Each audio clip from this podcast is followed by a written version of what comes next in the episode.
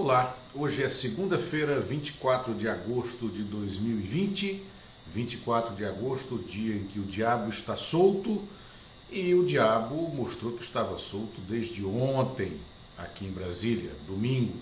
O diabo, o demônio, o próprio. Jair Bolsonaro soltou a língua, sua língua inculta, sua língua despreparada, sua língua é, é, mal educada, sua língua incontrolável e produziu a nova crise, a crise é, é, é recorrente é, de seu desgoverno, que é uma crise de, em razão de um ataque à imprensa por uma ausência de resposta objetiva sobre por que o Queiroz e a mulher dele depositaram pelo menos 89 mil reais na conta de Michele Bolsonaro, que é atualmente a primeira dama né, do país. Né? É, não merecíamos essa primeira dama, como não merecíamos esse presidente.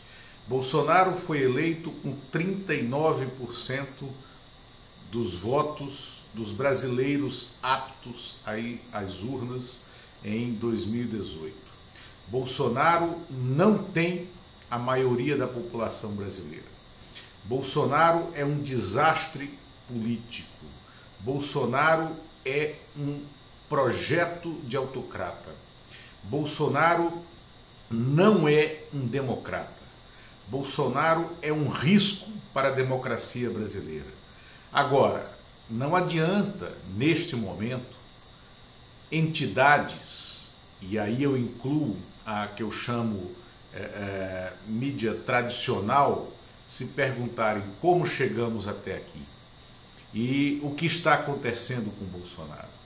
Não adianta, dentro das instituições, como o Congresso, como o Judiciário, as outras instituições que não sejam essa ausência de governo que nós temos, perguntarem como chegamos até aqui e o que houve com Bolsonaro. Chegamos até aqui porque as instituições, o próprio Congresso e o Judiciário, sobretudo o Tribunal Superior Eleitoral, foram coniventes e condescendentes é, historicamente ao longo dos anos com esse personagem desqualificado, com esse personagem inapto, com esse homem que não sabe falar, que relincha, que zurra, que escoiceia e que é o presidente da República. Chegamos até aqui, senhoras, meus senhores, porque a mídia tradicional brasileira, incluindo aqueles veículos que hoje são agredidos por ele, permitiu. Permitiu que durante a campanha ele fosse um candidato que não tivesse projeto político, ele fosse um candidato que não tivesse programa de governo, porque ele servia a um objetivo. E o objetivo central era desqualificar quem sempre fez política por dentro da, das regras institucionais e democráticas pode ter cometido erros, mas que nunca desrespeitou a Constituição. E aí entrou-se num vale tudo. Entrou-se num vale tudo de permitir, lá atrás, dentro do parlamento, que essa figura é, absolutamente é, bizarra que é Jair Bolsonaro fizesse discursos como aquele.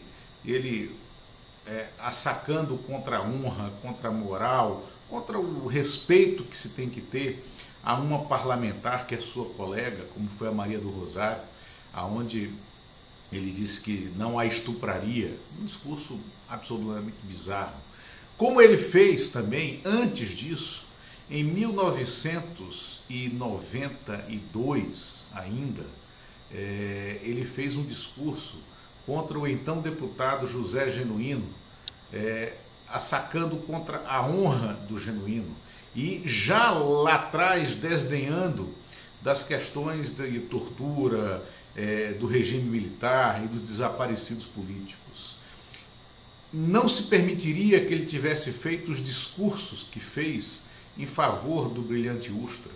E o ataque vil que ele promoveu contra a ex-presidente Dilma Rousseff, que se submeteu a esse, ao tribunal de exceção em que foi convertido o parlamento para a execução de um impeachment sem crime de responsabilidade.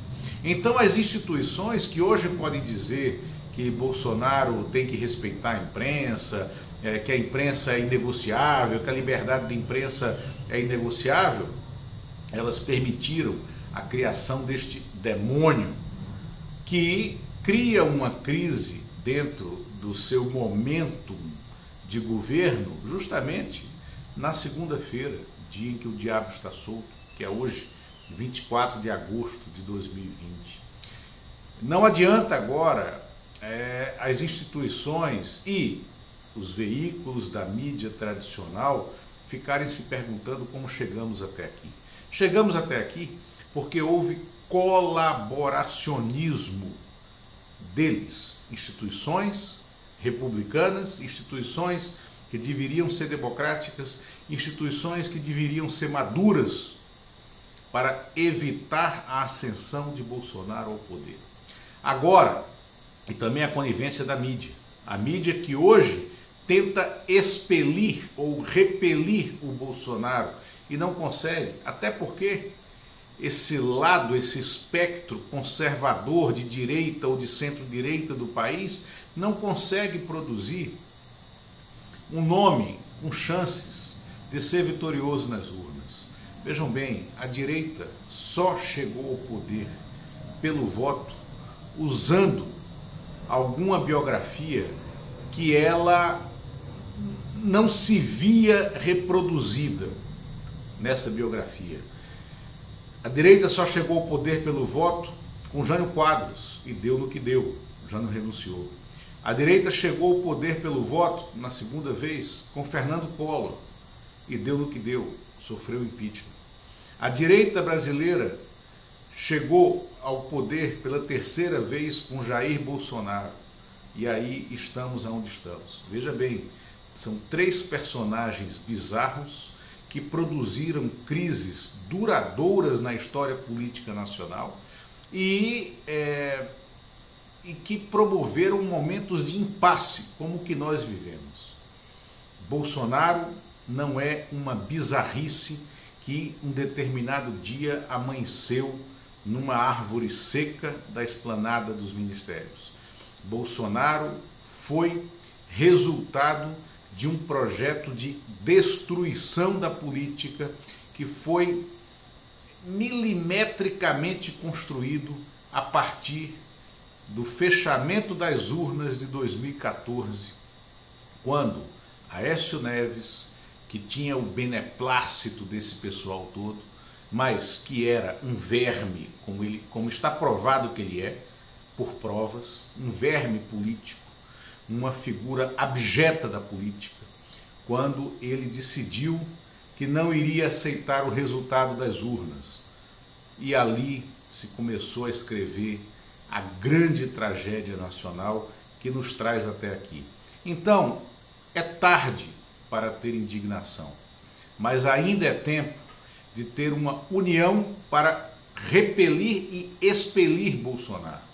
Mas ela tem que passar por um necessário meia-culpa, né? ou, como eles gostam de falar, uma autocrítica de quem ajudou a colocar essa excrescência na presidência da República. E, ainda em tempo, ainda temos tempo, Bolsonaro, o que é que 89 mil reais depositados pelo Queiroz fazem na conta da primeira-dama Michele Bolsonaro. Por que, que o Queiroz depositou dinheiro para a sua mulher? O que há a conectar Queiroz e a sua mulher, Jair Bolsonaro? Obrigado.